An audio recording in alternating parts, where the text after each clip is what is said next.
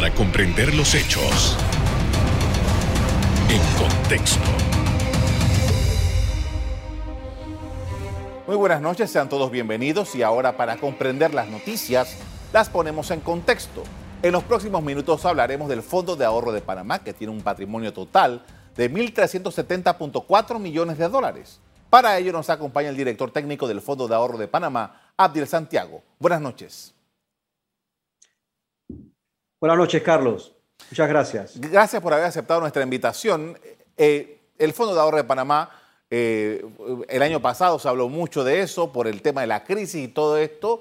Ha pasado ya más de un año, nosotros hablamos, conversamos sobre este tema eh, hace ya algún tiempo, pero ahora ya han presentado los resultados del primer trimestre, hubo algunas variaciones, hubo algunas decisiones que se tomaron. Quisiera que nos explicara un poco en qué momento nos encontramos con el Fondo de Ahorro de Panamá. Bueno, nuevamente muchas gracias, Carlos. Este, bueno, sí quiero aclarar que la pandemia todavía existe, eso sí no se ha acabado. Eh, y antes eh, de, entrar en los resultados que, que, imagino que me vas a preguntar sobre el primer trimestre, sí, tengo que recordarle a la audiencia de que, eh, ¿qué, es el Fondo de Ahorro de Panamá. el Fondo de Ahorro de Panamá es el fondo soberano del país, uno de los pocos en Latinoamérica. Y yo creo que que todos, todos los panameños nos debemos sentir eh, orgullosos de eso porque tenemos este activo que ha podido, ser, que ha podido contribuir al país en los años anteriores, especialmente en el, 2020. Y eh, lo, que, lo que tenemos ahora es un patrimonio aproximadamente de 1.380 a 82 millones de dólares. Eh, y, y, bueno, el, fondo invierte en activos globales por ley no invierte dentro del país, invierte fuera del país porque eh, precisamente si existe un, una, una, eventualidad, como de hecho ocurrió en el 2020, esos activos deben estar listos para poder ser eh, liquidados o, parte de ellos ser liquidados y, poder ser utilizados para, para el beneficio de, los panameños. Hablemos justamente de ese portafolio eh, en donde están ubicados estos, estos dineros de la República de Panamá. Sí, como no.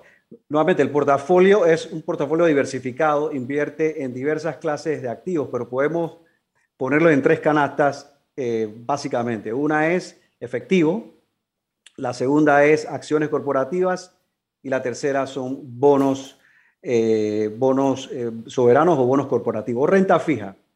en términos de porcentaje, el efectivo es aproximadamente 35%, renta variable o acciones son, es aproximadamente de 20% y el resto, que es aproximadamente 45% en renta fija o, bonos. Eh, son, eh, son activos financieros y por ende están sujetos a, fluctuaciones o, movimientos eh, en el día a día, diariamente, sobre lo que ocurre en el, en el entorno global financiero aunque eh, está en esa condición, que es eh, lo típico del mercado, la ley panameña implica eh, o indica que ustedes tienen que ser bastante conservadores aún en, los lugares donde colocan estos fondos. Es correcto. nosotros, junto a la Junta, en conjunto con la Junta Directiva, creamos lo que se conoce como una asignación estratégica de activos. Esta es una asignación a largo plazo. Y, sé que eh, acabamos de reportar nuestros números de 2021, pero en realidad el fondo, el rendimiento del fondo se debe medir no de un mes o un trimestre, sino a, lo largo de los años. Si miramos hacia atrás, el fondo ha generado aproximadamente eh, o entre, entre 2% a 9% anual en los últimos cinco años. Y lo que eso indica es que es un portafolio conservador eh, y, a, la misma vez a largo plazo. Y de esa misma forma es que nosotros eh, construimos este portafolio ah, de una forma anual para asegurarnos de que no hay ninguna clase de activos. Eh, o sea, recordemos que hablé de tres clases de activos, que, que, ninguna de esas clases, de esas tres clases de activos nos afecte de una forma, em, de, una forma muy, muy drástica. por ejemplo, si miramos el, rendimiento del primer trimestre, que fue aproximadamente de, negativo 0.7%, que eso equivale a, aproximadamente 8.9%, perdón, 8.9 millones. Si eso fue al, eso fue al primer trimestre de 2021, que termina el 31 de, marzo, si echamos para adelante y, vemos el portafolio del día de hoy, ese, básicamente esa pérdida ya, ya no está, estamos en una pequeña ganancia. Y eso nuevamente, eso muestra las fluctuaciones de este portafolio. Y por eso eh, es importante que, aunque sí reportamos eh, o si hacemos los informes de una forma trimestral, en realidad el fondo se debe ver a, lo largo del tiempo, uno, tres, cinco años. Bien, eh, tomando esto en consideración, eh, el año que ha estado, el año y sencillo que ha estado transcurriendo entre 2020 y 2021, que han sido impactados por la pandemia, que esto ha sido un fenómeno global y que afectó a los mercados. Hubo algunos, algunos se recuperaron más rápido que otros, hubo varias fluctuaciones. ¿Cuál diría usted el saldo del comportamiento de estos dineros panameños en medio de esta situación crítica? Bueno, sí, mira, el 2020, a pesar de haber sido un año eh, muy difícil para, para todos nosotros, en términos del portafolio, en términos financieros, fue un año positivo. Y fue un año positivo en el 2020, el fondo cerró en aproximadamente 7.2% de retorno. Eso equivale eh, cerca de 97 millones de dólares. Y, la razón de eso fue por, por eh, esencialmente la reacción o la respuesta a la recesión económica causada por la pandemia de la Reserva Federal, o sea, la reacción eh, monetaria, y la, y la, reacción o la respuesta del, del, Congreso de Estados Unidos, o sea, la, la reacción fiscal. Entre la razón fiscal, eh, la respuesta fiscal y la respuesta monetaria, eh, causó que estos activos financieros subieran de precio porque eh, esas dos acciones lo que tuvieron el efecto fue de inyectar bastante liquidez a la, economía y eso ayudó obviamente a los activos eh, financieros. Así que eh, desde ese punto de vista, el comportamiento de los activos financieros fue, ha sido muy positivo para, para el fondo. Obviamente para el 2021, mientras las economías ya están mejorando, especialmente las de Estados Unidos, ya vemos una situación eh, en términos de retornos un poco más, más modestas, más modestas, más, más calmadas. Definitivamente que no vamos a ver los retornos que vimos en el 2021 para, perdón, en el 2020 para 2021. Ok. Con esto vamos a hacer una primera pausa para comerciales. Al regreso, seguimos analizando la gestión y los resultados del Fondo de Ahorros de Panamá. Ya volvemos.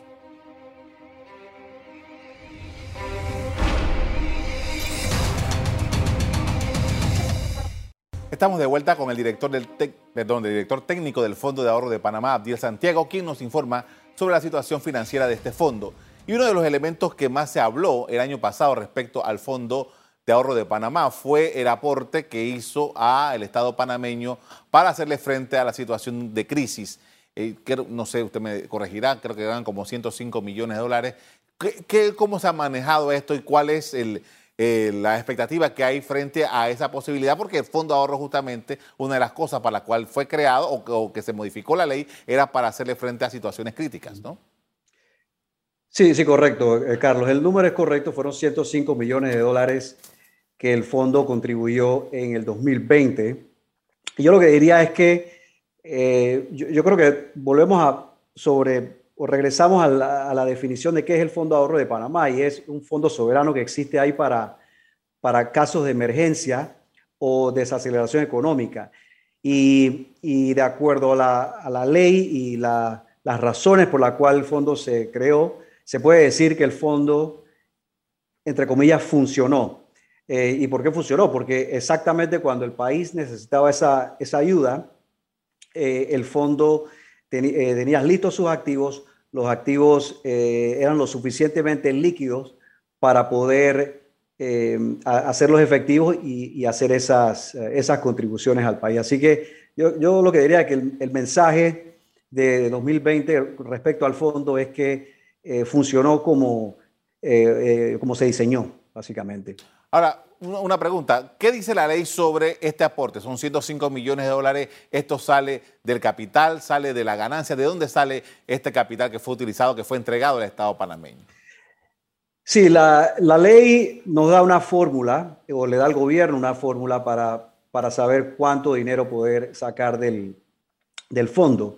Y es una, una fórmula un poco, eh, la, matemática es relativamente fácil, pero eh, siempre y cuando el fondo eh, no esté por debajo de 1.2 o 1.234 millones de dólares, y siempre y cuando la, la crisis o o, el, monto de la emergencia esté por encima del 0.5% del Producto Interno Bruto o el PIB, eh, y, después, después que esas dos condiciones se cumplan, el fondo podría contribuir el monto por encima de ese 0.5% del PIB. Vamos a utilizar eh, números exactos. Si el PIB, por ejemplo, eh, está en 66 mil millones de dólares, bueno, el el 0.5% son, aproximadamente 330 millones de dólares. O sea que la emergencia debe estar, eh, debe ser 330 millones de dólares o más.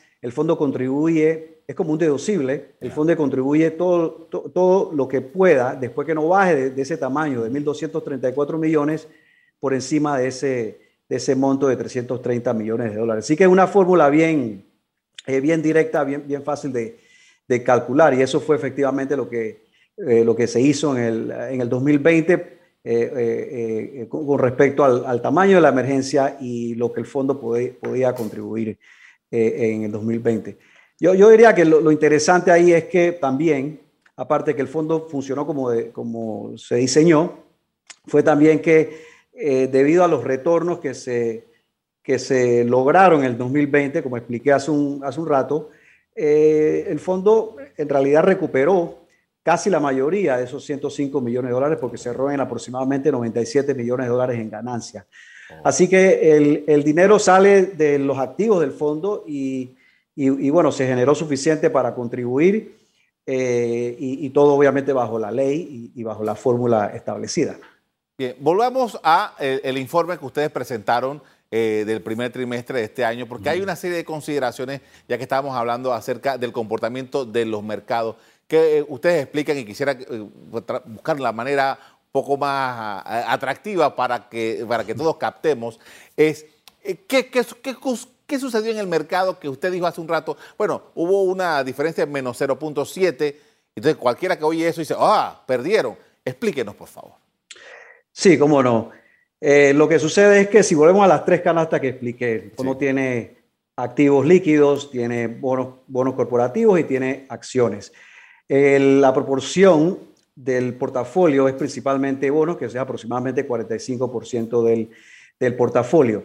Eh, como estamos sujetos a lo que sucede en los mercados financieros, las tasas referenciales del mercado financiero, las tasas de intereses referenciales, eh, de Estados Unidos principalmente, como han subido significativamente porque la economía de Estados Unidos ha, continuado eh, mejorando de una forma galopante, ese movimiento de las tasas hacia arriba tiende a afectar a los bonos eh, corporativos.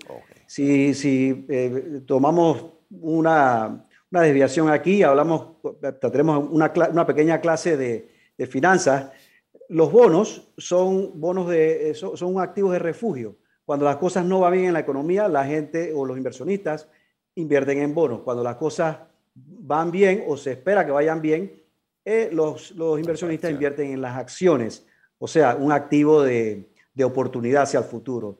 Entonces, como las tasas subieron, eso golpea, le baja el valor de los bonos, eh, obviamente eso nos afecta, pero lo bueno es que es un fondo diversificado y como tenemos acciones también, que sí le fue bien en el, en el primer trimestre, el balance, el balance neto fue una pérdida eh, mucho menor de lo que debería de ser eh, si hubiéramos solamente tenido, si, hubiéramos solamente contado con bonos en el, en el, en el portafolio. Pero nuevamente, esto es un trimestre, a nosotros no, no nos extraña tener pérdidas en el corto plazo, porque al final del día lo que nosotros queremos es tener un, contar con un portafolio robusto a largo plazo y que a lo largo del tiempo, 5, 10 años, este fondo genere rendimientos positivos de una forma anual. Sí vamos a tener años, años, años no tan buenos, pero lo que se espera es que tengamos mejores años eh, buenos, más años nuevos que eh, eh, buenos que, años, años malos. Ahora, tomando en consideración el comportamiento de, el, fondo, ustedes, bueno, ustedes están amarrados a lo que dice la ley que se puede hacer con el fondo. Y una de las cosas, una de las preocupaciones que, que particularmente yo tengo es por qué no le ingresa más dinero al fondo. Esos 1.200 y pico de millones de dólares son los mismos de hace 20 y pico de años el fondo capital, el, fundacional, por así decirlo. Mm, ¿Qué, es lo que ha pasado? ¿Por qué no, no hemos logrado conseguir nuevos eh, dineros para alimentar más este fondo? Bueno, sí, obviamente la idea de un fondo soberano es que esté ahí exactamente cuando se necesita. A la misma vez tienes el componente de la alimentación de este mismo fondo. Y, es, exactamente como, eh, como lo menciona. El fondo obviamente debe hacer alimentado con capitales frescos. Ahora, si nos vamos al principio del, fondo, el fondo comienza en el 2012, el fondo eh, eh, comienza con el capital semilla o el capital fundacional, que fue de 1.234 millones, como lo mencionaste. Y lo, creo que lo importante es que la gestión del fondo ha sido prudente a lo largo de, estos 7, 8 años. Hemos generado aproximadamente 380 millones de dólares en, en, en ganancia de una forma orgánica, es decir, sin, sin aportes, sin aportes nuevos. Si hubiésemos tenido aportes nuevos, obviamente esas ganancias eh, hubieran sido mucho más grandes que 380 millones de dólares y obviamente el fondo hoy eh, eh, tuvieron, contara con un tamaño mucho más grande. Obviamente la, la ley también nos dice cómo se debe alimentar el fondo y el fondo se, principalmente se debe alimentar de, de, los réditos del Canal de Panamá por encima de, un, porcentaje del PIB, que en este caso es 2.25%. Eh, eh, Con esto vamos a hacer otra segunda pausa para comerciales. Al regreso, seguimos analizando el portafolio y mercadeo o mercado financiero del Fondo de Ahorro de Panamá. Ya volvemos.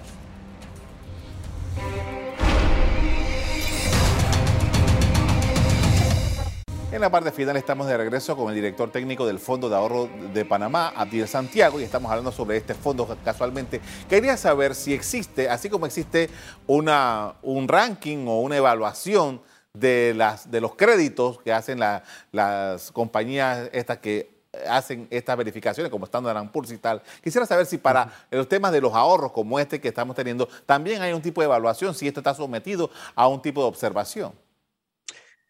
Sí, eh, gracias por la pregunta. Mira, el, fondo se rige por unos principios que se, que se conocen como los principios de Santiago. Eh, no tienen que nada que ver conmigo. Eh, son principios de fondos de inversión estatales, como es el Fondo de Ahorro de Panamá, un fondo soberano. son principios para poder invertir en otros mercados.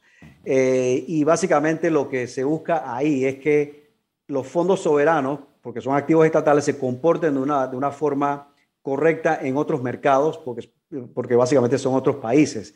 Entonces, eh, en base a esa, a, esa a, esa, eh, a esa evaluación, esos principios, que son 24 eh, principios, el fondo desde su creación ha venido cumpliendo con esos, con esos requisitos. Aparte de eso, la, el, Instituto de Fondos Soberanos, que es una entidad privada, eh, nos, eh, nos continúa rankeando eh, entre los 10 mejores o de los 10 más transparentes del, globales. Son aproximadamente 80 fondos soberanos. Nosotros estamos entre los 10 más, más transparentes que, que existe. Y, es evidente, si, vas al, si van al, sitio web del fondo, es www.fondoahorropanamá.com.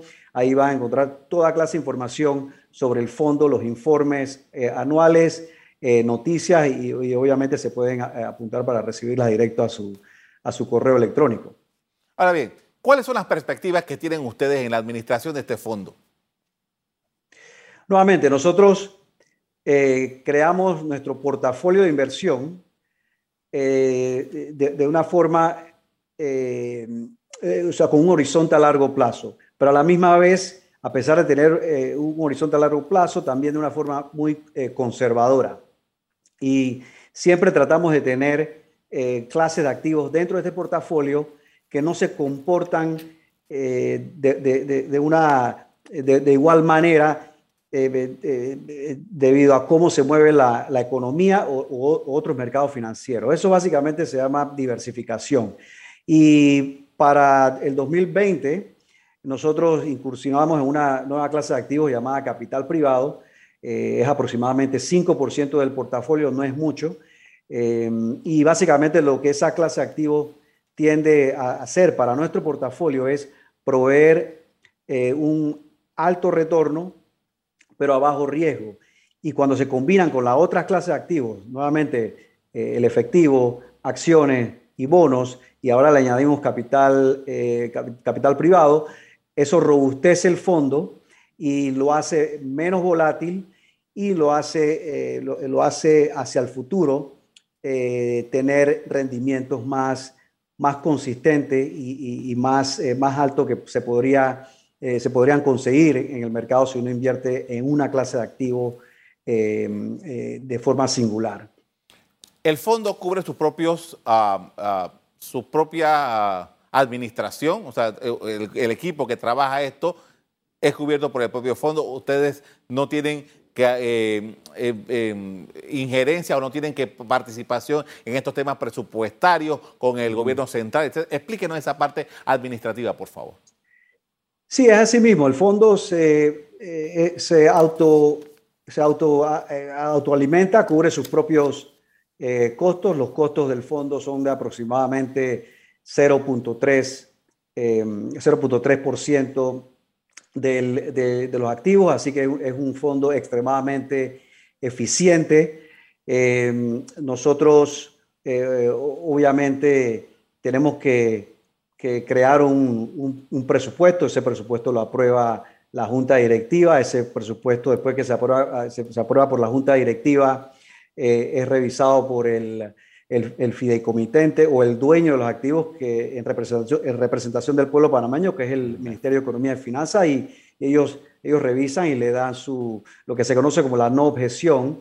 Eh, y, y, bueno, lo que tratamos ahí siempre es de, de, asegurarnos que los costos se mantengan muy por debajo. Eh, nuevamente, es un fondo extremadamente eficiente eh, y, y, bueno, yo creo que los resultados hablan, hablan por sí solos a través de los, de los años también. Bien. Había una propuesta en algún momento de que, por ejemplo, las compañías eh, que fueron privatizadas, lo que Panamá tiene alguna participación, pudiera esos, eh, esos activos o ese, sí, ese dinero que, que genera pudiera alimentar el fondo. Eso todavía no se ha logrado. Eso está en la ley todavía.